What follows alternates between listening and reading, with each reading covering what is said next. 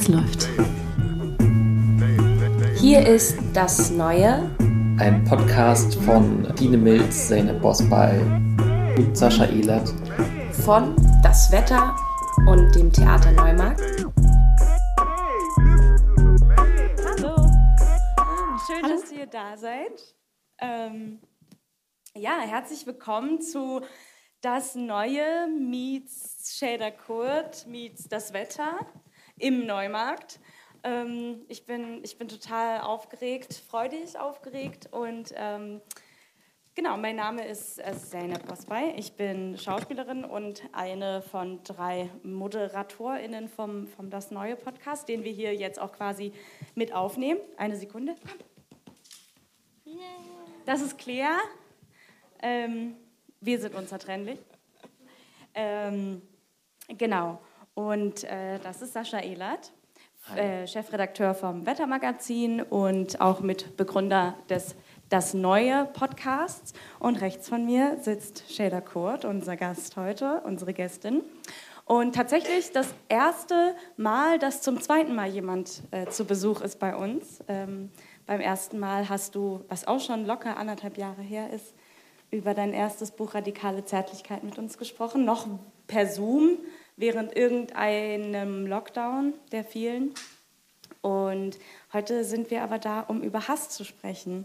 Ich würde jetzt ganz ähm, äh, frech sagen, wer Shader Kurt nicht kennt, der sollte jetzt äh, sich entspannen und zuhören und danach ganz schnell rausrennen und ihre beiden Bücher äh, schnappen und am besten noch das Wetter dazu, indem wir ein Interview, äh, also indem das ich das allererste Interview, das hier ein Mensch mit mir geführt hat, zu Hass. Ja. Zu Hass, genau. Äh, haben wir im Februar, März, glaube ich, geführt gehabt. Es war sehr kalt. Ja. Es war sehr kalt auf jeden Fall noch. Haben wir uns in Berlin getroffen. Äh, kann ich auch nur empfehlen.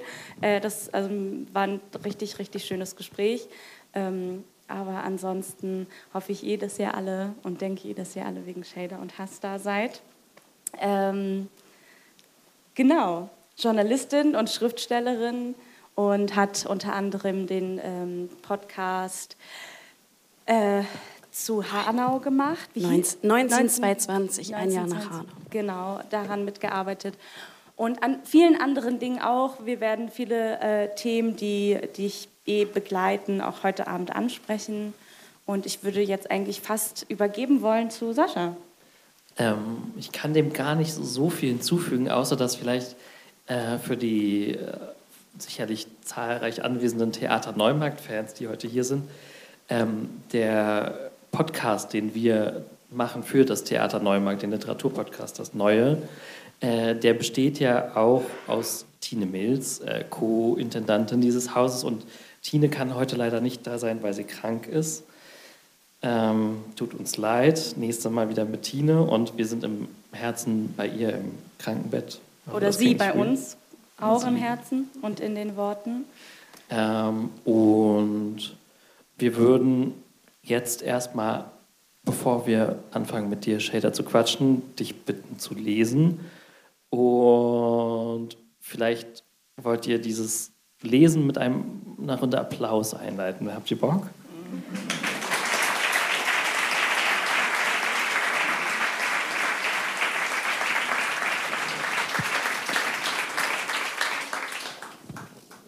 Vielen Dank für den Applaus. Sehr diszipliniertes Publikum. Ähm, ich habe hier mein Handy dabei, nicht weil ich auf Instagram schaue, vielleicht mache ich das doch zwischendurch, nein, mache ich nicht, sondern weil ich die Lesestellen hier zusammengefasst habe, weil ich heute keine Post-its habe. Ähm, deswegen fange ich mal mit der ersten Lesestelle an. Vielleicht so äh, zwei einleitende Sätze zu dem Buch. Das Buch besteht aus zwei Kapiteln, aus Hass und Hassen. Dann gibt es noch einen Prolog. Und äh, ich fange an mit Lesestellen aus dem zweiten Kapitel, aus Hassen. Und die, die das Buch schon gelesen haben oder vielleicht mal drin geblättert haben, wissen vielleicht eh schon, dass es sehr collagenartig geschrieben ist, ähm, das zweite Kapitel. Und ich lese jetzt im Grunde eine Collage aus der Collage. Nicht, dass ihr euch wundert, es ist eine Art Remix. Ich übe tagelang. Mit meinen 155 Zentimetern baue ich mich vor dem Spiegel auf, der in der Mitte des Kleiderschranks fixiert ist. Ein Dreitürer aus hellem Holzimitat. Poco-Klassiker. Die Griffe klobig wie kleine, runde Kartoffeln. Künstliche Sonnenblumengirlanden ranken sich um die Wände des winzigen Zimmers, als würden sie böse Geister in Plastikblüten abfangen wollen. Ich bin zwölf Jahre alt. Ich sammle künstliche Sonnenblumen, Sonnenblumenkerzen, Sonnenblumengemälde, weil ein Mensch, der erwachsen werden will, kein Diddelplüsch mehr sammeln kann. Mit einem Fuß stehe ich jedoch gleichsam noch in dem Zimmer mit dem Plüsch. Mit dem anderen Fuß trete ich gegen die Türen in die Welt da draußen, die mir meine Eltern verschließen. Eine große Sonnenblumenblüte besteht aus bis zu 2000 Sonnenblumenkernen. 2000. Das sind fast so viele wie die Krisen in meinem Teenie-Herzen. Ich bin die Protagonistin meiner eigenen türkischen Soap Opera. Und mitten in diesem Meer aus Gelb und Schwarz stehe ich vor diesem Spiegel. Ich studiere die Winkel, Kanten und Rundungen meines Gesichts. Ich biege die Augenbrauen, weite die Nasenflügel. Ich presse die Lippen zusammen. Ich schiebe das Kinn vor. Ich übe tagelang. Ich übe den Hass. Nächstes Mal, sage ich mir, nächstes Mal, wenn sie mich anschreit, werde ich nicht die Stimme erheben. Ich werde nichts sagen, was sie gegen mich verwenden kann. Ich habe keine Worte, um mich zu verteidigen. Mir bleibt nur mit Hass zurückzuschauen. Jede Geschichte, auch jene des Hasses, braucht ihre Akteurinnen, ihre Protagonistinnen, ihre Namen. Heldinnen will ich sie nicht nennen. Klingt das nicht zu sehr nach Actionfilm und Individualismus? Aber ohne Menschen geht es doch auch nicht. Denn was ist der Hass ohne die Hassenden? Ohne die, die der Hass in die Isolation und ohne die, die er in die Gemeinschaft führt. Manche tötet der Hass, andere sterben hassend. Manche leben durch den Hass und durch ihn hindurch, andere bieten dem Hass die Stirn, um durch die Kraft der Zärtlichkeit zu überleben. Oder tun sie manchmal nicht alles zugleich? Wie unzweifelhaft sind ihre Motive, wie bekannt ihre Namen. Die Geschichten des Hasses sind ihre Geschichten. Und jede Geschichte hat eine Moral, heißt es. Aber hat sie nicht manchmal auch zwei oder drei? Der Hass ist kein Märchen, der Hass ist ein Traum. Keine Moral kann ihn bändigen, aber auch das ist nur die halbe Wahrheit. Wie die Namen lauten, wer die Protagonistinnen sind? Nun ja, da bin erstmal ich und ich bin vieles, aber keine Heldin. Und da ist er, der, der Ilja Jakolewitsch Lunev heißt. Seine Bekanntschaft schließe ich in den frühesten Anfängen meiner Suche nach Geschichten. Ilja, auch du bist kein Held. Deine Name birgt keine Moral, er schreibt Tragödien, die von den Seiten dieses Buchs rufen. Wer du bist? Geduld, ich werde dich gleich vorstellen.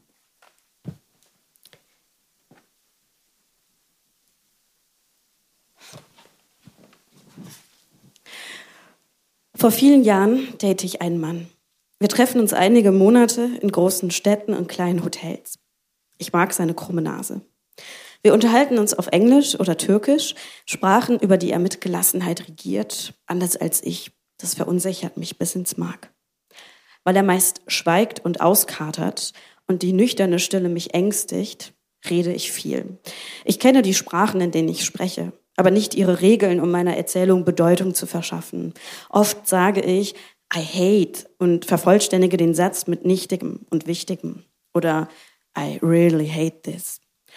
Eines Tages entgegnet er, nüchtern, ganz nüchtern, ich solle aufhören, ständig zu behaupten, Dinge und Menschen zu hassen. Er sagt das in einer dieser Sprachen, die ihm so leicht von der Zunge gehen. So viel hassen kann ein Mensch doch gar nicht. Eigentlich meint er aber, du bist kindisch, sei konkret, du nervst, dir fehlen die Worte. Ich hoffe, jemand bricht ihm nochmal die Nase. Aber ich sage nichts.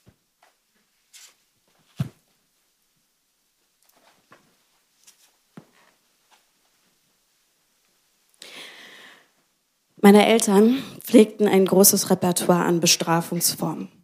Schreien, Verbote, doch die brutalsten gründeten auf Verachtung. Sie verachteten, indem sie nicht beachteten. Sie ignorierten, wochenlang. Meiner Mutter gelang das besonders gut. Dann half weder Weinen noch Klagen, sie schauten durch einen hindurch. Diese krächzende Stille kratzte in den Ohren, tötete meine Sinne. Ich zweifelte, ob ich noch ein Mensch war. Zugleich war ich auf der Lauer, tippelte durch die Wohnung, horchte an den Türen. versuchte die Spuren zu lesen, die aus dem ewigen Zeitalter der Bestrafung führen würden. Aber da war nichts. Der Radar der Vorahnung lief ins Leere. Es geschah nichts, kein Wort wurde gesprochen, das einen Hinweis auf den Verlauf der Zukunft hätte geben können. Meine Mutter behauptete dabei, kein nachtragender, kein gehässiger Mensch zu sein, nicht Kinji zu sein, beim Kinjibididelem. Ich bin kein vergrämter Mensch. Es war einfach eine Frage des Anstands, nicht Kinji zu sein. Kinji war eine Beleidigung. Kin, der Hass, lässt sich Menschen vom Gesicht ablesen.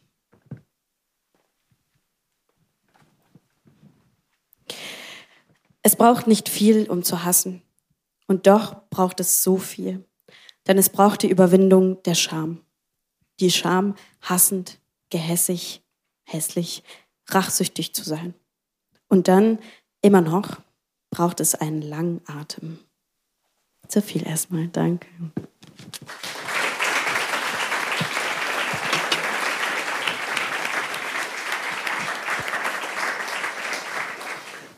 Ja, unser erstes Gespräch ist ja jetzt so ein paar Wochen her. Und ähm, es war ja, wie vorhin schon erwähnt, das erste Gespräch über Hass. Ähm, wie, oh Gott, wie waren deine letzten Wochen, beziehungsweise wie waren sie im Hinblick auf, ähm, auf den Hass, auf dieses Buch, auf, auf diesen Begriff? Ähm, bist du Menschen begegnet, die, die jetzt sagen, du bist jetzt so der Hassprofi oder ähm, wie, wie hat sich das, wie ist deine Reise bis, bis hierher mit, mit, diesem, mit dem Begriff und dem, was Leute über dieses Buch äh, ähm, sagen und wissen wollen? Ich war tatsächlich sehr viel unterwegs, sehr viel auf Reisen, habe sehr viel Hass auf die Deutsche Bahn gehabt, so wie heute. Ich wurde sehr häufig in den letzten Monaten gefragt, was ich hasse. Da habe ich natürlich Deutsche Bahn gesagt. Ähm, und dann habe ich meistens geantwortet, dass ich das Schreiben hasse. Aber eigentlich hasse ich gar nicht das Schreiben. Es gibt ja dieses Meme, vielleicht kennt ihr das, das ploppt meistens montags auf Instagram auf, weil in dem Meme heißt es, You don't hate Mondays, you hate capitalism. Und da muss ich immer dran denken, wenn mir die Frage gestellt wird, weil ich dann merke, ich hasse gar nicht das Schreiben an sich, sondern ich hasse das Schreiben natürlich auch für einen äh, ja, brutalen Literaturmarkt, wo auch gewisse Dinge mit Verwertungslogiken verknüpft sind und auch irgendwie Schreiben jedes Mal irgendwie auch deswegen eine Qual ist. Und es war auch eine Qual, dieses Buch zu schreiben und sehr schmerzhaft aus unterschiedlichen Gründen, weshalb ich auch gleichzeitig sehr froh und erleichtert bin, dass das Buch auf die Welt gekommen ist. Und ich hatte sehr viele sehr wertschätzende, sehr schöne Gespräche in den letzten Wochen es gab aber auch so eine reaktionäre Schweizer Professorenzeitung, die nicht so gut zu sprechen war auf mich. Es beruht jetzt auf Gegenseitigkeit eh schon vorher. Also es gab dann auch so Reaktionen wie, ja, da, da ist einer, die plädiert für den Hass und die Gewalt und das wird ja uns in den Kreislauf von Gewalt führen und irgendwie ähm, auf der Leipziger Buchmesse hatte ich eine Situation, so ein Gespräch mit einer älteren Dame, die mir fast den Dritten Weltkrieg in die Schuhe geschoben hat. Meinte so, es gab 70 Jahre Frieden in Europa und jetzt kommen Leute wie Sie und beschwören den Hass wieder. Und ich dachte erstmal so, wo ist dieser Frieden seit 70 Jahren? I didn't know. Ähm, naja, aber ich gehe da mal nicht so ins Detail. Aber es war sehr unterschiedlich. Es war, ich fand es schön, wie das Buch aufgenommen wurde. Weil ich hatte mich schon am Anfang gefragt, und ich glaube, das hatte ich dir auch in unserem Gespräch ähm, erzählt, ich war mir sehr, sehr unsicher, weil es schon ein hartes Buch ist. Also es ist ja ein Buch, in dem es sehr viel auch um Trauma geht, sehr viel um Gewalt geht, sehr viel um Bestrafung, das vielleicht auch in vielerlei Hinsicht politischer und irgendwie auch vielleicht radikaler ist als das erste. Und ich hatte die Befürchtung, dass es vielleicht viele Menschen abstoßen würde oder verunsichern würde. Aber ich habe irgendwie sehr schönes Feedback bekommen. Und ich merke auch, was das mit mir macht, auch in Kombination mit dem ersten Buch, auch mit radikale Zärtlichkeit. Wo ich ja irgendwann gesagt habe, für mich die Zärtlichkeit alleine reicht mir nicht mehr. Ähm, als politische Emotion, um auf die Welt zu reagieren oder irgendwie um mich selbst zu mobilisieren oder auch andere Menschen zu mobilisieren. Jetzt gibt es auch den Hass und Zärtlichkeit und Hass, jetzt gar nicht so Yin und Yang mäßig, ähm, aber so als zwei, ja, vielleicht radikale Ankerpunkte in so einem Spektrum von politischen Gefühlen oder auch persönlichen Emotionen, die mir jetzt auch mit Blick auf beide Bücher irgendwie viel mehr Handlungsfähigkeit geben. Ich glaube, ich habe mich in dem Buch auch so ein bisschen aus so einer Ohnmacht nochmal herausgeschrieben. Ja, also ganz unterschiedliche Sachen, die da zusammenkommen. Ähm, in, inwiefern hast du denn, also aus den Reaktionen, die jetzt eher nach Lesung und so kamen, ähm, auch vielleicht das Gefühl, dass auch durch das Schreiben äh, über Hass so eine Art von, also in Rückbeziehung auf dein erstes Buch quasi eine, eine, eine zärtliche Gemeinschaft quasi entstehen kann. Also was ist das, hast du das rausgefunden, was so das gemeinschaftsstiftende Element an dem Buch ist? Was so mhm. vielleicht eben auch im politischen Sinne äh, Kräfte mhm. wecken könnte? Ich glaube, wir leben in sehr zermürbenden Zeiten. Also wir, hatten grad, wir haben gerade irgendwie eine Pandemie, naja, hinter uns, also ganz offiziell ist sie jetzt beendet. Ähm, die Schere zwischen Arm und Reich wird immer größer, Inflation, Armut, Krieg, Klimakatastrophe etc. Ähm, und vor allem Menschen, die politisch organisiert sind, die aktivistisch unterwegs sind, von denen ich sehr viele in meinem Umfeld habe, zu denen ich auch selbst gehöre, neben meiner Lohnarbeit, merken einfach, dass diese Kämpfe sehr zermürbend sind und dass es nicht so ist, oh, wir kämpfen jetzt ein paar Jahre und dann ist die Klimakatastrophe besiegt und dann ist Revolution, dann ist irgendwie Kommunismus, Friede, Freude, Eierkuchen. Sondern wahrscheinlich werden Menschen wie wir diese Gesellschaft, die wir uns vorstellen, sowieso erst gar nicht miterleben nicht mal wahrscheinlich unsere Kinder oder Ziehkinder oder was auch immer nach uns kommt. Ähm, und ich glaube, deswegen ist einmal die Zärtlichkeit sehr, sehr wichtig. Also in Zärtlichkeit zu bleiben miteinander, mit den Menschen, mit denen ich mich engagiere, NachbarInnen, FreundInnen, Menschen, mit denen ich gemeinsam arbeite. Weil Zermürbung und Erschöpfung führt auch oftmals dazu, dass einfach Menschen die Energie auch für Zärtlichkeit fehlt und für das Dazwischen und den Blick dazwischen und einfach, um auch nicht in so einen Zynismus abzudriften. Aber ich glaube auch, dass der Hass auch auf eine gewisse Art und Weise auch mobilisieren kann, in seiner Nachhaltigkeit auch irgendwie nagen kann, einer gewissen Gleichgültigkeit, in die man sich vielleicht auch manchmal flüchten möchte. Ähm, aus Verzweiflung oder aus Faulheit manchmal auch.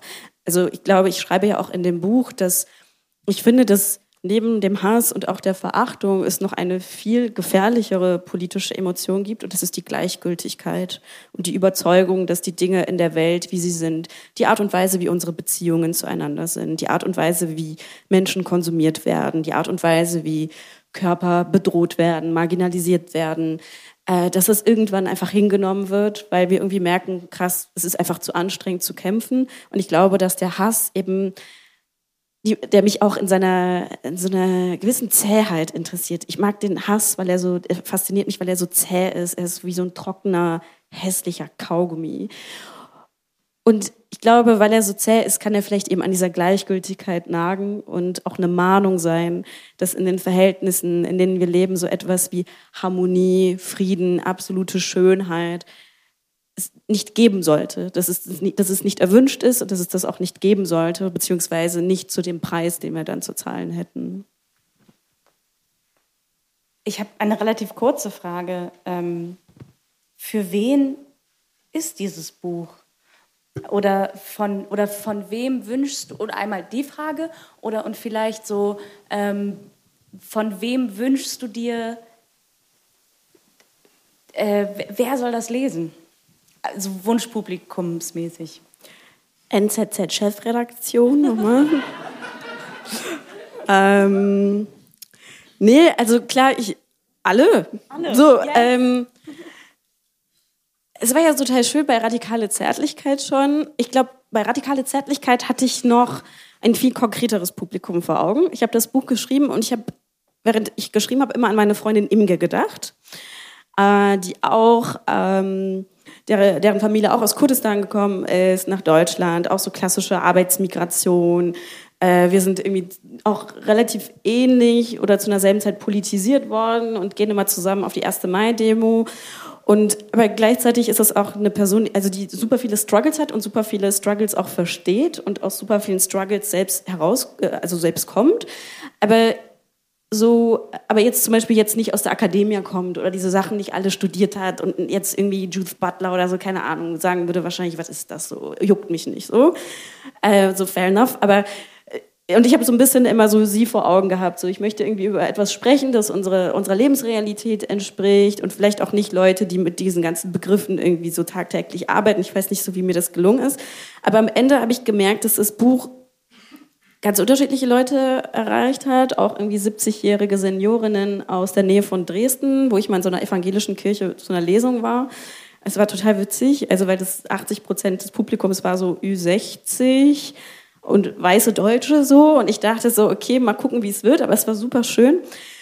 Und bei diesem Buch habe ich gar nicht so ein Publikum imaginiert, als ich geschrieben habe. Ich habe so ein bisschen mehr weiß ich nicht, nicht ins Leere geschrieben, aber mehr in so eine Weite geschrieben. Weshalb es, glaube ich, auch schwieriger war, dieses Buch zu schreiben, weil ich dann viel mehr Angst hatte, mich so zu verlieren und es irgendwie dadurch auch näher an mir war, auch gleichzeitig. Aber gleichzeitig ähm, würde ich klar sagen, ich habe das Buch natürlich auch für eben jene Menschen geschrieben, die ich eben erwähnt habe, also Menschen, Menschen in Kämpfen.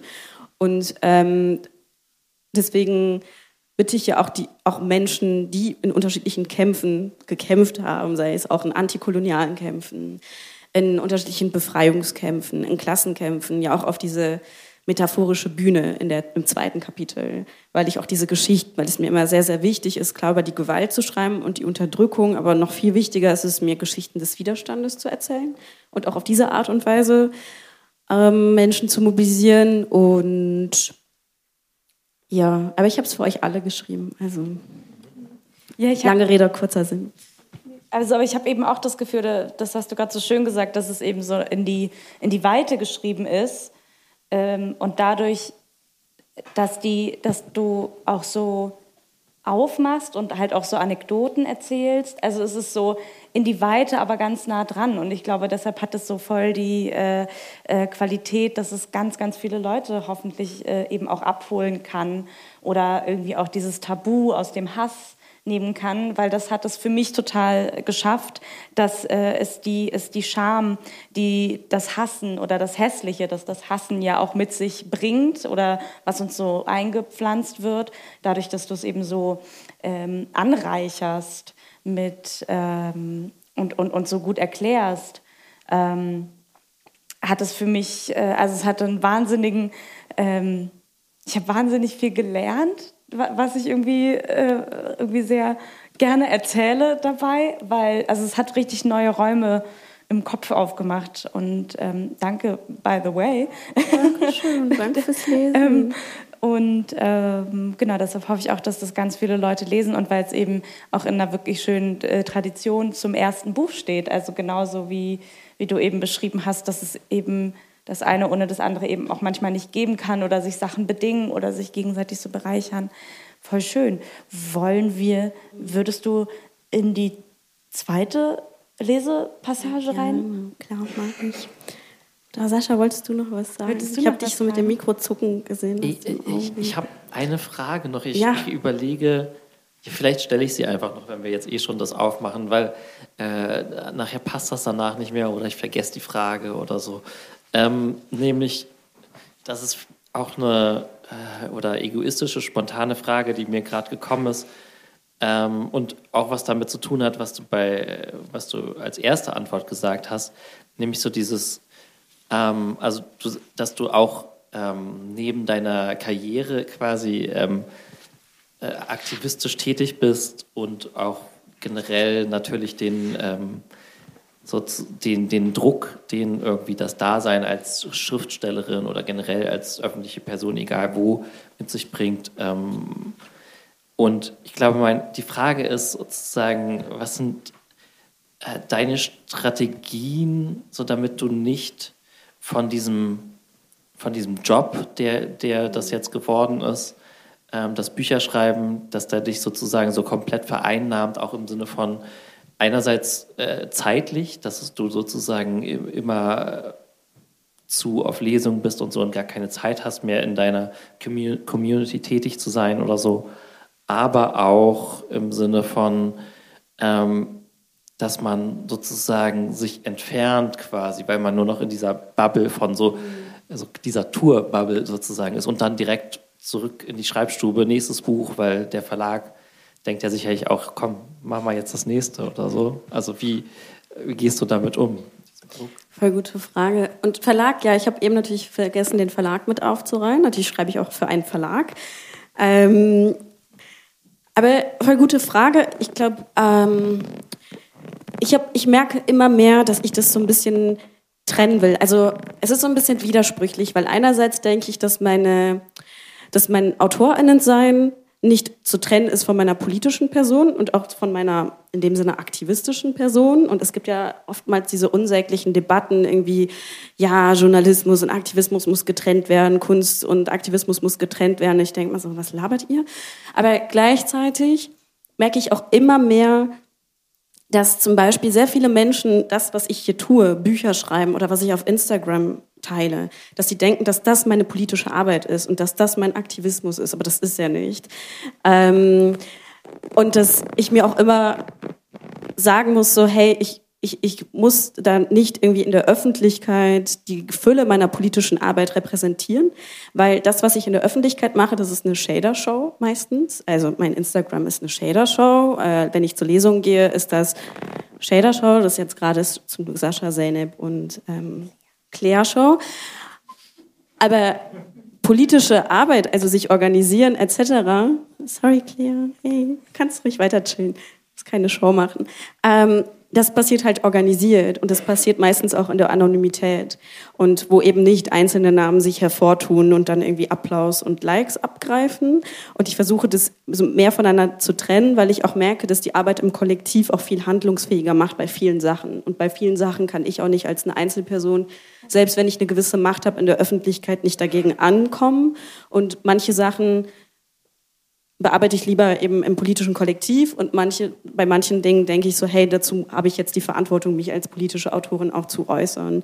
Und ich habe irgendwie nach langen Jahren tatsächlich auch on Tour sein und irgendwie zwischen zwei Städten pendeln, was ich immer noch mache, aber jetzt so langsam geschafft, mir einen Lebensmittelpunkt wieder in einer Stadt aufzubauen, wo ich auch einfach in der Nachbarinschaft auch organisiert bin und tatsächlich wieder so Sachen wie Pläne und so mache. Ähm, alles sehr auch sehr zäh und manchmal nicht so lustig und nicht so witzig wie jetzt auf Lesungen sein und so. Und äh, schöne Gespräche führen, dazu Aperol Spritz trinken.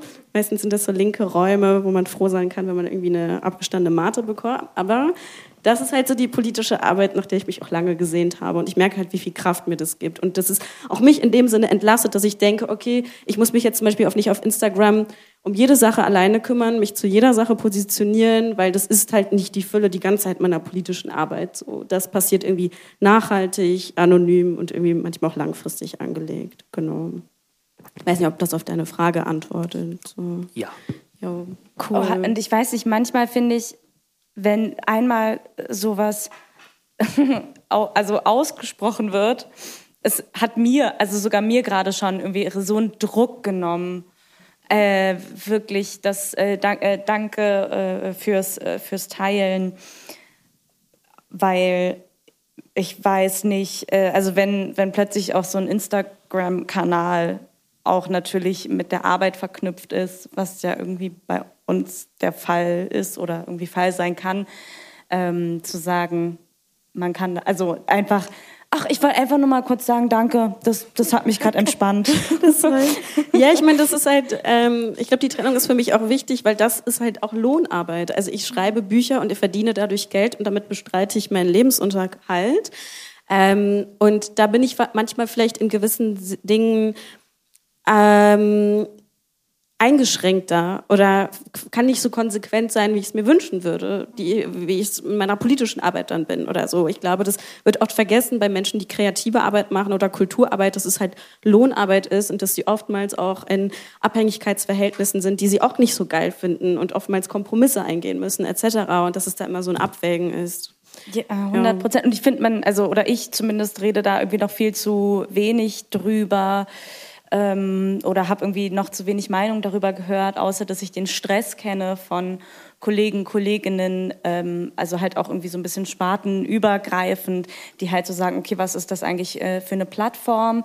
Was habe ich eine Stimme, also was für eine Stimme habe ich und wie nutze ich die äh, in meinem eigentlichen Job und was passiert da irgendwie parallel die ganze Zeit auf Instagram? Was ähm, wird da von mir erwartet, mich zu Dingen zu äußern? Ähm, und ja, und wo ist das eigentlich wirklich gut aufgehoben? Oder wo muss ich eigentlich auch nicht, auch keine, äh, keine Show machen, um meinen politischen Aktivismus ähm, zu, äh, also dass der das nicht braucht und nicht brauchen muss und nicht brauchen sollte oder so. Das finde ich auf jeden Fall eine, auch nochmal irgendwie eine sehr wichtige, ähm, irgendwie ein wichtiges Gespräch. Danke und ja. genau. okay könnte ja noch ganz viel zu sagen. Wir merken schon, das ist so ein Thema, das uns beide so ja, sehr... Ja, es, es brodelt. Und Sascha auch natürlich. ja. Ähm,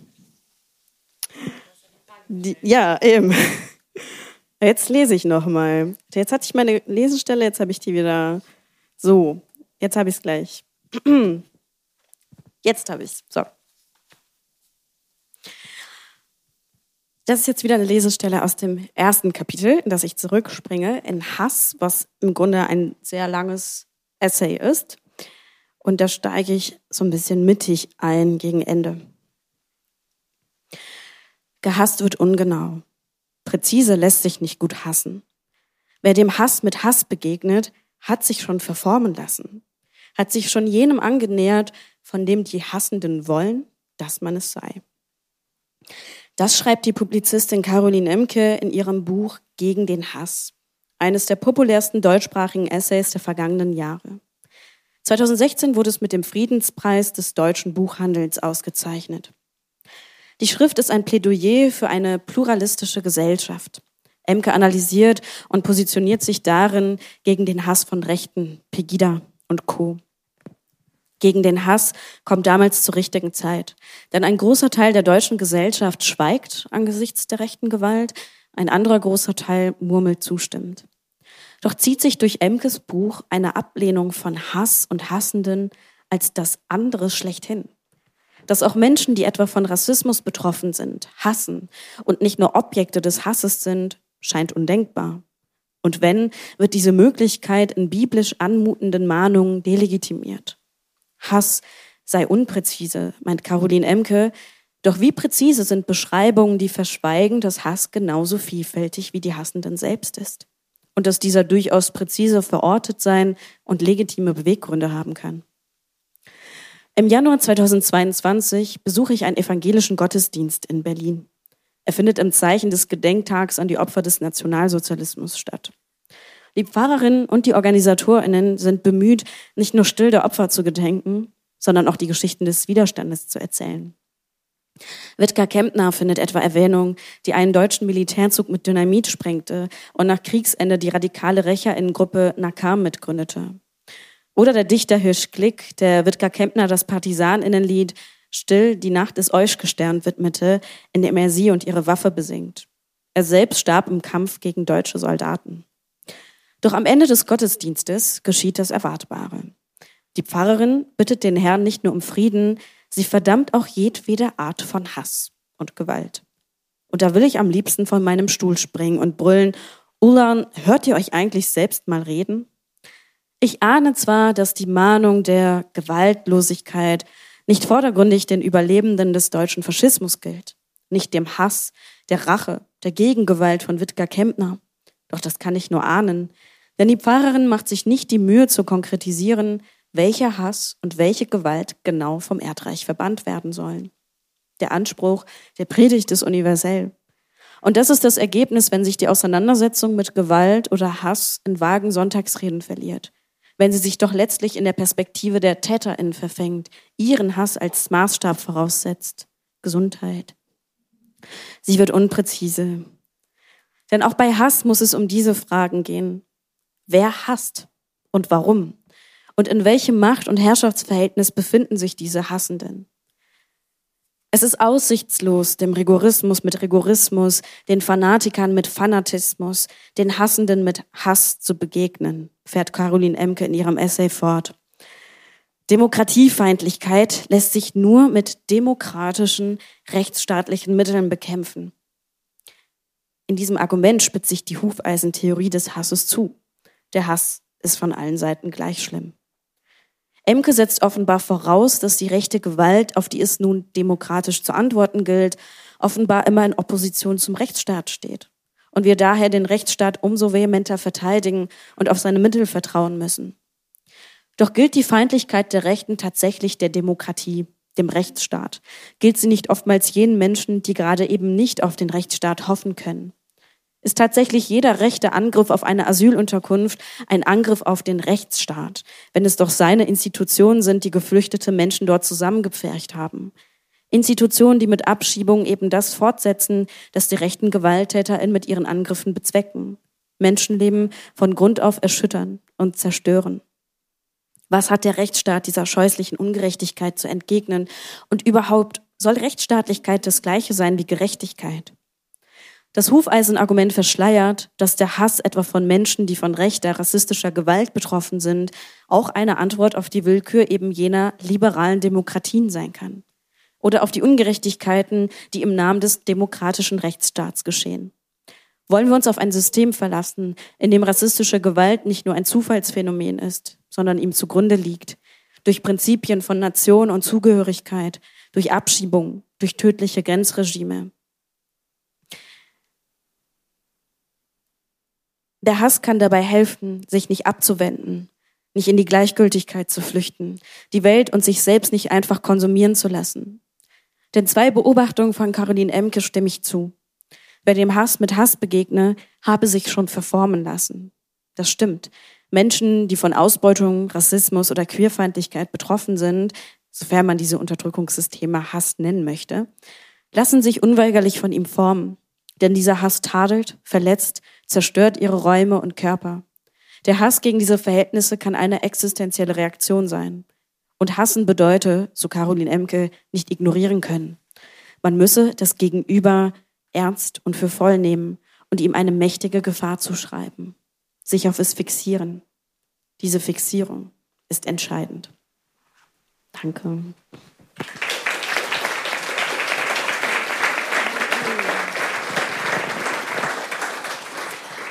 Weißt du, ob Caroline Emke das eigentlich gelesen hat oder hat sie sich mal gemeldet? Ähm, ich weiß nicht, ob sie es gelesen hat, aber sie weiß auf jeden Fall von dem Buch.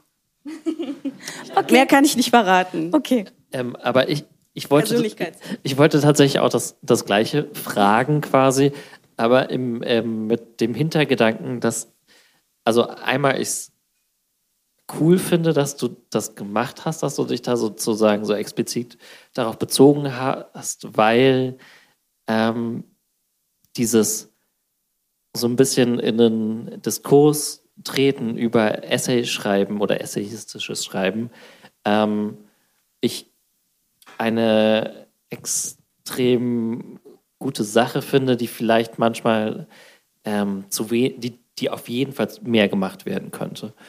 Und ähm, die, also ja, worauf wollte ich damit nochmal hinaus? Ich dachte, es kommt jetzt ein Aber. Ähm, kommt jetzt ein Aber? Nee, kein Aber. Ah, eigentlich schön, nur okay. sozusagen, eine, wollte, wollte ich eigentlich daran eine Frage anhängen. Ich habe den Gedanken jetzt gerade so ein bisschen verloren, aber ähm, damn. There it is. Ich versuche ihn jetzt wieder zu finden.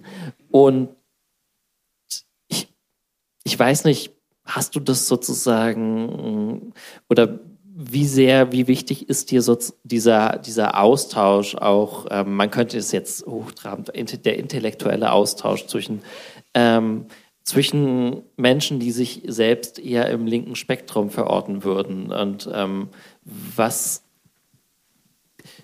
würdest du vorschlagen, damit das irgendwie mehr, äh, mehr öffentlichen Raum einnahmen, einnehmen kann? Ich finde es sehr wichtig, weil es gibt ja dann immer die Vorstellung, ja, die sind irgendwie alle links, stehen auf derselben Seite. Ähm, aber die richtig interessanten Debatten entstehen ja eigentlich zwischen den Menschen, die angeblich auf derselben Seite sind. Also ich fände es total langweilig, ein Buch zu schreiben, wo ich mich mit rechten Argumenten auseinandersetze. Also es ist gut, dass es manche Leute machen, aber ich denke einfach so, hey, es langweilt irgendwie mich so, für mich hat es keinen Mehrwert. Und irgendwie haben wir doch sehr viel darüber in den letzten Jahren geschrieben. Und deswegen muss ich auch noch mal dazu sagen, also trotz aller Kritik, es war ja gut und wichtig, dass Caroline Emke dieses Buch 2016 veröffentlicht hat. Es ist ja jetzt auch schon ein paar Jahre her. Und seitdem haben wir zwar sehr, sehr viele Debatten irgendwie geführt über Rechts- und Rechtsextremismus etc., aber es war irgendwie eine, eine wichtige Wortmeldung auch da von Caroline Emke.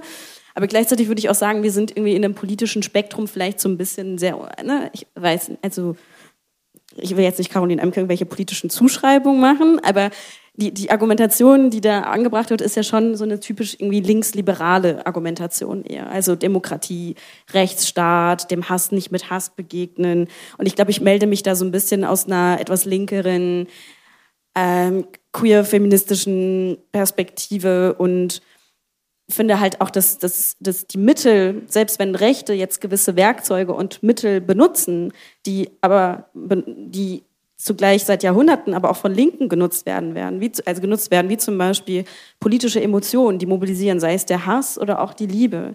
Und nur weil die Rechte die jetzt auch verwenden, heißt es nicht, dass wir diese Instrumente einfach aus der Hand geben müssen, weil am Ende hätten wir gar nichts mehr. So, weil Rechte, das ist ja irgendwie einfach so das Ding, das ist ja, das haben die sich auch auf die Fahne geschrieben, eigentlich ja, dezidiert Strategien äh, und Muster der sogenannten neuen Linken auch einfach zu kopieren und sie anzuwenden. Aber eigentlich wollte ich ja jetzt zu deiner Frage zurück. Ich glaube, dass es sehr, sehr wichtig ist und dass da genau die, die spannenden, interessanten Debatten eigentlich erst entstehen und dass wir das auch viel mehr brauchen und nicht nur in so einem Buch. Ich sage auch immer, so ein Buch ist ja eigentlich eine Momentaufnahme. Das ist, so ein Buch schafft ja keine Debatte unbedingt. Eine Debatte wäre es ja wirklich, wenn Caroline Emke und ich mal zusammenkommen und über diese Sachen sprechen. Äh, aber es kann vielleicht ein Denkanstoß sein. Und ich kann es aber auch verstehen, wenn man Caroline Emke ist und 2016 so ein Buch geschrieben hat und dann kommt sechs, sieben Jahre später, krass, eine andere Autorin und bezieht sich, oh sorry, äh, bezieht sich auf dieses Buch, dann hätte ich vielleicht auch keinen Bock, irgendwie nochmal für so ein Buch in der Debatte einzusteigen, weil ich sage auch immer so, hey, ich würde niemals ein Buch, das ich oder einen Text, den ich vor einer Woche geschrieben habe, nochmal so schreiben. Äh, ja, kann sein, dass Caroline Emke heute auch schon anders über den Hass denkt. Vielleicht noch viel radikaler als hier in dem Buch, wer weiß. Ja, fair enough. Aber ich finde auch, also das ist überhaupt, sich irgendwie aufeinander zu beziehen und in so ein, in ein Gespräch gehen zu wollen, ohne, ähm, ja, ohne das, also, ohne, ohne dass Leute dann zumachen, sondern irgendwie so dran zu bleiben, aneinander zu bleiben, äh, auch zu hassen, aber aneinander interessiert zu bleiben. Ähm, und sich da, das, das, das fehlt total. Also sich ähm, äh, deshalb deshalb mochte ich das, glaube ich, auch irgendwie sehr, dass du da Bezug nimmst auf etwas so und ähm, genau, es ist, es ist ja eine tolle, tolle Gesprächsgrundlage. Ich mache mal jetzt so eine richtig random äh, Kurve, weil ich das noch ganz, ganz wichtig finde, drüber zu reden. Jetzt wart ihr alle natürlich nicht mit in Hannover, wir drei schon und haben ähm, vier, wir vier schon und haben letzte Woche äh, auch darüber geredet, dass das auch ein Buch über ähm, Mütter ist mhm. und über kämpfende Mütter. Und ähm, möchtest du dazu was sagen oder soll ich ein paar Worte dazu sagen? Weil du natürlich nicht nur, also du sprichst nicht nur über deine ähm, eigene äh, Mutter und die Erfahrungen, die du, ähm, also an, anhand von Anekdoten, äh, die du gemacht hast, sondern du ähm, erzählst zum Beispiel auch von den äh, Cumartesi Anneleri, von den Freitagsmüttern äh, in der Türkei. Samstag samstags. Oh, oh gosh. Oh. oh nein. Oh, wie, okay, ähm, ja. Samstag, Freitag, Samstag, Freitag, dasselbe. Wochenende. Es ist wirklich tricky, wenn, ja, nach so einem warmen Tag. Also oh. Also genau, zum, auf Türkisch heißt es ja Juma, Freitag und Juma Samstag. Samstag. Deswegen kommt man da häufig durcheinander. Das ja, muss genau. man auch dazu sagen. Das ist auch wirklich, ähm, Genau, und äh, äh, erzählt zum Beispiel von denen, die äh, seit 2014 schon oder viel schon viel, viel länger ähm, sich in Istanbul treffen und nach ihren ähm, ermordeten, äh, vermissten Kindern fragen.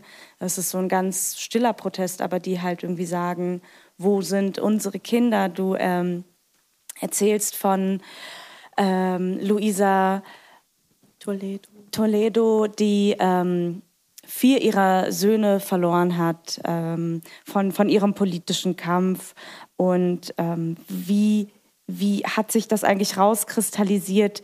Also du meintest, du hattest am Ende den Moment von, ich habe jetzt ein Buch über Mütter geschrieben. Äh, wann ist dir das Wann ist dir das aufgefallen oder wie kam das plötzlich oder was, was macht diese, diese Mutterfigur, was machen kämpfende Mütter mit dir? Ja, die Mütter, das, ähm, genau, das hatte ich ja erzählt in Hannover, dass ich irgendwie, das, das als ich das Manuskript beendet habe, habe ich draufgeschaut und für einen Moment gedacht, krass, ich habe ein Buch irgendwie über Mütter geschrieben. Also nicht nur über meine Mutter, aber dass dieses Motiv von Mutterschaft, Mutter, Mutter-Kind-Beziehung auch sich so durch dieses Buch zieht. Ähm, einmal eben aus so einer persönlichen Perspektive. Ich habe ja schon im ersten Buch sehr viel über meine Familie geschrieben und gemerkt, dass ich in diesem zweiten Buch noch mal ein paar Themen, die ich auch aus dem ersten Buch noch mitgenommen habe, auch weiterdenken wollten, ähm, die ich in dem ersten Buch zwar anreiße, aber nicht so ganz in die Tiefe gehe. Zum Beispiel eben auf welche Art und Weise auch sowas wie Liebe in Familiengefüge über ein System von Belohnung und Bestrafung funktioniert. Und in dem Buch geht es sehr viel um Bestrafung. Es geht um zwischenmenschliche Bestrafung, es geht um den Polizisten im Kopf, aber es geht auch um den real existierenden Polizisten und einer Gesellschaft, die auf Sanktionierung und Bestrafung ähm, und einem ähm, ja, System, ausbeuterischen System, äh, einem System, das auch auf Profit aus ist, von Gefängnisse, Interne Internierungslager etc. aufgebaut ist. Aber es geht eben auch eben um die kämpfenden Mütter, aber als gar nicht in so einem biologischen Sinne, weil das habe ich ja auch in Hannover gesagt. Für mich als äh, queer-feministische Anarcho-Kommunistin oder sowas meine, meine Vision der Gesellschaft ist ja eigentlich eine, wo man sich nicht über biologische Elternschaft oder wo, wo Beziehungsgefüge, Familiengefüge sich nicht über Biologie und Blutsverwandtschaft definieren. Ähm, aber in unserer real existierenden Welt, wo das noch so ist, gibt es Mütter, oftmals biologische Mütter, die Kämpfe führen, und zwar krasse Kämpfe führen und krasse widerständige Kraft sind in diesen Kämpfen. Du hast ja schon erwähnt, die kurdischen Mütter, ähm, äh, die Samstagsmütter Luisa Toledo, die eine chilenische Revolutionärin war, vor einigen Jahren verstorben ist und ihr Leben lang gekämpft hat um Aufklärung, Gerechtigkeit und dem Staat ähm, immer wieder auch die Stirn geboten hat. Und dann natürlich auch meine eigene Mutter. Und ähm, ich hab, als das Buch auch fertig war, habe ich mich auch gefragt, wie ich eigentlich meine Mutter darstelle oder unsere Beziehung beschreibe, ob ich irgendwie ein zu schlechtes Bild oder ob ich, ob ich meine Mutter in einem Bild dastehen lasse, in einem Licht dastehen lasse, was irgendwie negativ ist, was Menschen falsch verstehen könnten. Vor allem, weil ich eben auch viel über diese, unsere Beziehung, auch über unser Verhältnis zur Bestrafung auch erzähle. Ich schreibe ja auch in dem Buch irgendwann, dass, dass die Bestrafung meine, meine erste Muttersprache ist, weil das auch die erste Sprache ist oder weil das eine der wenigen Sprachen ist, die meine Mutter fließend spricht, als Migrantin, als Arbeiterin, die in eine Welt gekommen ist und sich in einer Welt zurechtfinden musste, wo sie sehr schnell verstanden hat, dass die Zungen der Bestrafung die Welt regieren. Also die patriarchale Welt, die patriarchalen Familiengefüge, in der sie aufgewachsen ist, aber auch eben ähm, die Gewalt in der Türkei wie auch die Gewalt in Deutschland. Aber zugleich, das habe ich ja auch in Hannover gesagt, denke ich immer, um Menschen tatsächlich lieben zu können und aufrichtig lieben zu können, muss man sie irgendwie auch vom Thron stoßen. Und dieses Buch ist äh, mein zweiter Versuch, vielleicht meine Eltern und in diesem Buch dezidiert meine Mutter vom Thron zu stoßen und mich in ihr nochmal in einer anderen Form von Zärtlichkeit und Verständnis auch zu nähern und vielleicht auch in einer anderen Sprache. Ich weiß nicht, ob sie was davon mitbekommt, aber. Aber eben, ich finde auch so, das ist eben auch so extrem äh, mutig, ähm, dieser Punkt, dem Hass eben diese, ähm, so to strip it down und, und irgendwie so den, diese, diese Scham da wegzunehmen und zu sagen, ähm, eben auch als äh, migrantisierte junge, ähm, weiblich gelesene Person zu sagen, ja, ich, ich hasse auch. Und diese Beziehung, in, in dieser Beziehung gibt es auch einen Hass. Ähm, und dieses und auch natürlich verknüpft mit dem, ich hasse äh, und, und der Hass ist hässlich. Und das, und das traue ich mich. Und ich traue auch mich, ein, ein Buch zu schreiben, wo ich über einen Hass äh, schreibe, den ich zu einer, die ich zu der Person habe, die mich äh, geboren hat, so was ja so eigentlich äh, total verpönt ist, ne, die Eltern zu hassen und und man ist aber halt so, ey, literally, also jede jede Person die ich kenne, hat irgendwas mit ihren Eltern. So, it's okay. Aber es ist so niemand, also, aber die wenigsten reden darüber, ne? Und dass es halt so ein Aspekt davon ist, für, äh, um es als Gesprächsgrundlage zu nutzen, finde ich, ähm, in, in dieser Facettenreichheit, die sowieso so viele Beziehungen mit sich bringen, ähm, total, ähm, again, I'm, I'm mutig so und und, und wichtig, aber eben auch, dass du jetzt nochmal ansprichst, dass es eben auch nicht nur die, die biologische Mutterschaft sein kann, sondern irgendwie, wenn man das auch in der Community denkt, irgendwie auch zu sagen, ähm, was bedeutet eben, was kann auch Mutterschaft in einer, in einer Community bedeuten, Verantwortung füreinander zu übernehmen und was so daraus entstanden ist schon und ähm, entsteht. Soll ich noch eine Frage dran Ja, gerne. Ähm, also ein wichtiger Referenzpunkt ähm, in dem Buch, würde ich sagen, ist auch Rojava. Ähm, ich glaube, kommt auch noch in der letzten Stelle, die wir gleich hören werden, vor. Und äh, Rojava steht ja so ein bisschen irgendwie auch für die Hoffnung auf etwas anderes, jetzt im gesellschaftlichen Sinne. Ähm, wird bei dir zum Beispiel benutzt als Beispiel für, wie könnte man ähm, Polizei oder sozusagen eine Strafverfolgung ähm, an, anders denken. Und ich glaube, mich, mich würde interessieren, was neben Rojava und vielleicht auch warum Rojava ähm, dich noch inspiriert und dir Hoffnung schenkt. Ähm, ja, das Hoffnung-Thema hatten wir ja schon in Hannover. Da hatte ich mich ja eigentlich ähm, geoutet als Mensch, der nicht so viel hofft ähm, und der eher sehr viel aus, aus Trotz macht, aus Trotz schreibt und aus Trotz kämpft. Gar nicht eben, weil ich die große Hoffnung habe. Äh, ich hatte ja auch erzählt, dass ich kurz ein bisschen Hoffnung hatte vor so zwei, oh Gott, wie lange ist das jetzt her? Fast zwei, zwei Wochen schon? Nee, eine Woche. Ach, irgendwann diese Türkei-Wahl letztens. Naja, da habe ich nochmal gemerkt, okay, hoffen ist vielleicht nicht so. Aber am Ende ist man, wird man enttäuscht, dann ist man so voll gelähmt und ist so scheiße, trinkt sich und so. Naja, ähm, aber Rojava, ja, das ist, äh, das ist eigentlich so die, die, die real existierende, weil Utopie ist es ja nicht, weil diesen Ort gibt es ja, das ist ja kein Nicht-Ort, aber es ist eben ein Ort, zu dem ich mich durcharbeite, der eben für sehr, sehr viel steht, für sehr viele Gedanken steht, die ich mir in dem Buch einfach mache. Also einmal eben die Frage von, wie kann eine Gesellschaft anders strukturiert sein, äh, wo nicht über Bestrafung, wo auch irgendwie mit, mit, mit Gefühlen wie Hass und Rache anders umgegangen wird, wo diese transformiert werden, vielleicht auch in Politiken der Zärtlichkeit. Vielleicht nochmal für die, die äh, mit Rojava jetzt mit dem Wort erstmal nichts anfangen können. Das ist die autonome Selbstregierung in Westkurdistan, Nordostsyrien, wo es vor über zehn Jahren eine Revolution gab, wo sich die Völker der Region zusammengeschlossen haben unter einem Gesellschaftsvertrag.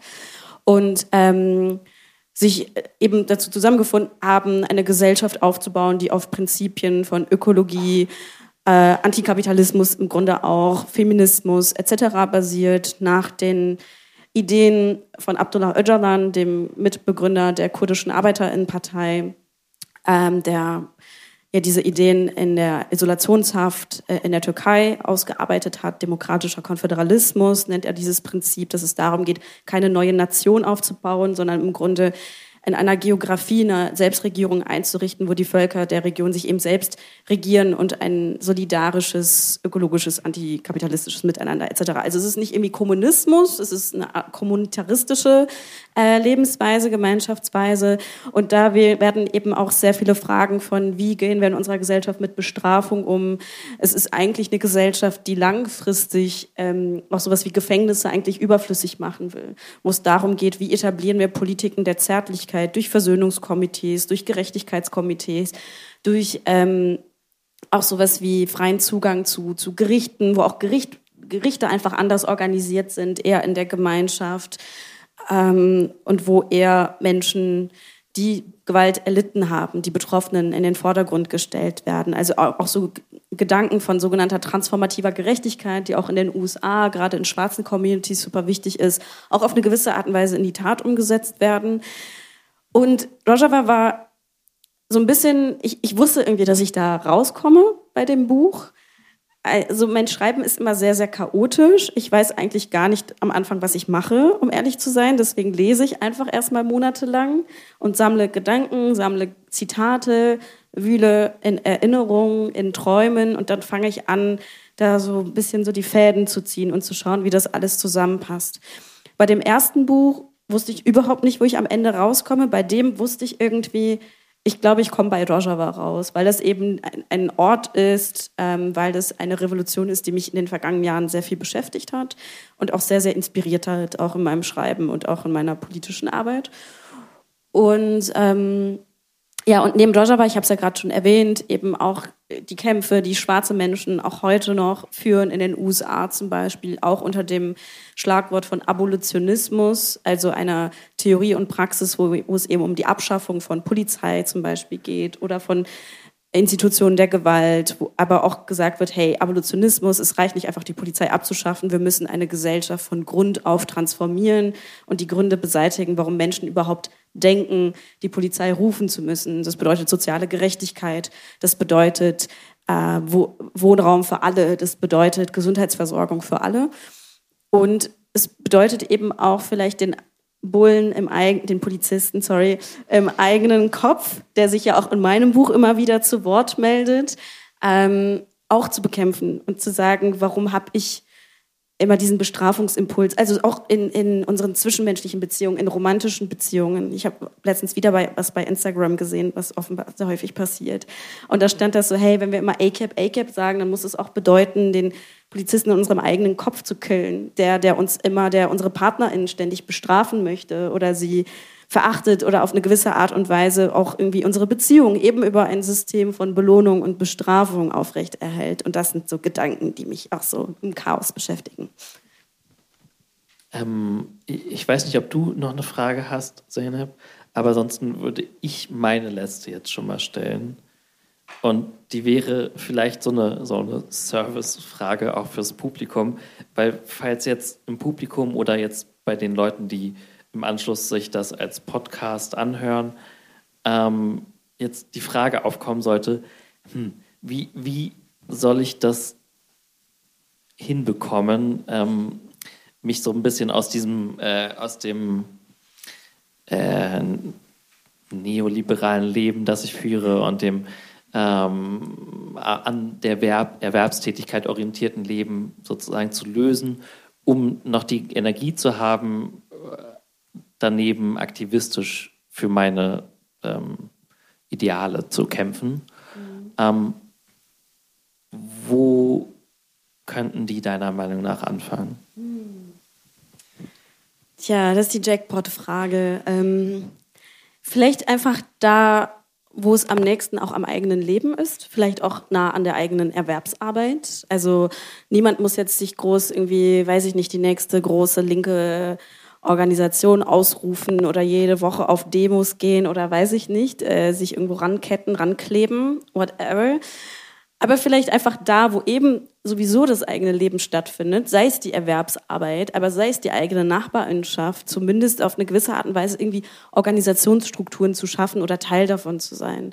Ähm, und das kann auf sehr, sehr unterschiedliche Art und Weise sein, auch mit unterschiedlichem Aufwand und ich glaube, dass auch sehr viele auch politische Organisationen, Netzwerke etc. sich genau mit dieser Frage auch seit vielen Jahren beschäftigen. Also wie schaffen wir auch selbst Strukturen, wo wir Menschen nicht komplett ausnehmen und Menschen irgendwie nach einem halben Jahr im Burnout sind. Ähm, und äh, sei zum Beispiel sowas wie auch Kinderbetreuung. Also äh, ich war gestern, war gestern bei so einem Plenum, da wird irgendwie in der Stadt, äh, in der ich unter anderem auch lebe, gerade so eine Konferenz aufgezogen. Und irgendwann meinte eine Person so, hey, ja, okay, ich würde gerne kommen, auch ab jetzt zu den Versammlungen, aber wie ist es eigentlich so mit Kinderbetreuung? Äh, bei den Versammlungen jetzt, bei den Vorbereitungstreffen, aber auch später bei ähm, der Konferenz. Und dann waren wir so, ah ja, stimmt, wir haben da gerade irgendwie nicht so dran gedacht, weil wir vielleicht keine Kinder haben, äh, die wir ähm, so tagtäglich mit uns rumführen. Aber dann, genau, einfach anfangen, an sowas direkt zu denken und dann direkt einfach auf so einer niedrigschwelligen Art und Weise äh, Räume und Strukturen dafür zu schaffen. Und immer auch mit Menschen ins Gespräch geht, die das alles schon können. Also man muss halt nicht das Rad neu erfinden, man muss nicht alles wissen, man muss nicht alles können. Es gibt immer Menschen, die schon sehr viele Sachen können und wissen und die einfach dazuholen und fragen und ja, so die Rede zum Sonntag. Ist gerade nicht Sonntag, aber ja. Zum Juma Jumatisi. Juma Jumatisi Passage. Was ist denn heute für ein Tag eigentlich?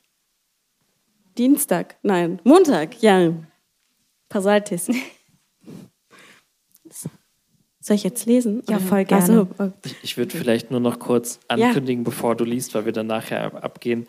Ähm, es gibt draußen äh, den, den Büchertisch von Paranoia City. Falls ihr da noch nicht wart, geht hin. Ist eine tolle Zürcher Buchhandlung. Ähm, und falls ihr entweder Bücher mitgebracht habt oder euch dort welche kauft oder auch das Wettermagazin, das gibt es auch. Vielleicht signiert Shader auch T-Shirts. Ähm, ja, jedenfalls die, die Autorin äh, signiert. Ähm, und wir sind dann noch da und trinken noch einen Aperol Spritz. Und äh, falls ihr weitere Fragen habt, wendet uns, wendet euch einfach äh, vor der Tür oder jetzt am Büchertisch an uns. Ähm, danke fürs Zuhören und ähm, Shader, magst du lesen? Ja, aber erstmal, jetzt diesmal möchte ich um Applaus bitten für Sascha und Zeynep und für die großartige Moderation, Vorbereitung.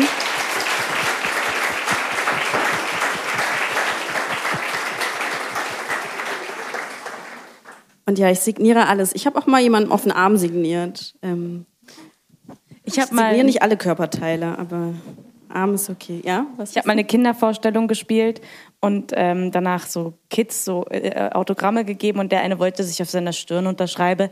And I did it. Oh, stimmt, falls ihr Bock habt, mehr von Zeynep zu sehen. Äh, Zeynep spielt am äh, Mittwoch und Donnerstag am Schauspielhaus Zürich. Äh, der Vater von August Strindberg. Was jetzt erstmal richtig boring klingt, ist, aber ich komme mit Judith Butler Texten um die Ecke. Haben wir heute auch schon kurz gehabt. Ne? Ähm, wa ja, was Spaß macht. Und nächsten Freitag auch noch. Ich würde es mir auf jeden Fall anschauen, wenn ich ihr wäre. Mhm. Oder wenn ihr halt ein Autogramm auf die Stirn wollt. Oder ja. Oder andere lustige Sachen. Ähm, was wollte ich nochmal machen? Ja. Jetzt, ich muss mich wieder konzentrieren von diesen komischen Bildern in meinem Kopf weg.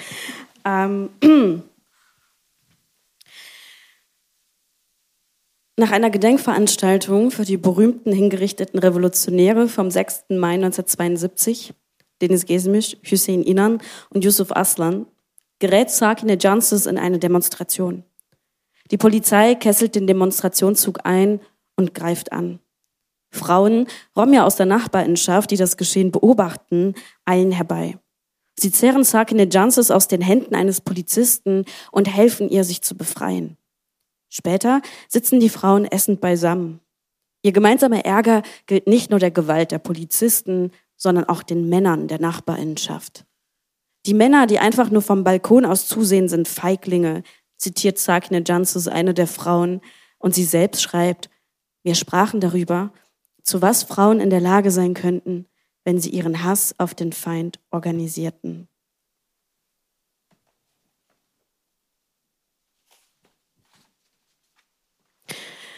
Ich versuche mir eine Welt ohne Bestrafung vorzustellen. Ich weiß nicht, ob das geht. Ich weiß nur, dass wenn ich hasse, dieser Polizist in meinem Kopf bellt. Bestrafung, Bestrafung, Bestrafung.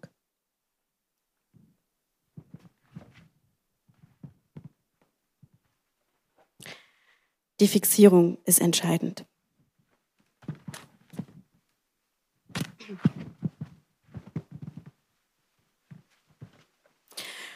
Instagram spült eine Textkachel in meinen Feed. Auf rosafarbenem Hintergrund steht dort in schwarzer Schrift in englischer Sprache, deine romantische Partnerin sollte nie die Nummer eins in deinem Leben sein. Die Nummer eins in deinem Leben sollte immer sein, Milliardärinnen zu hassen. Ich ich teile den Post und schreibe dazu radikale Zärtlichkeit.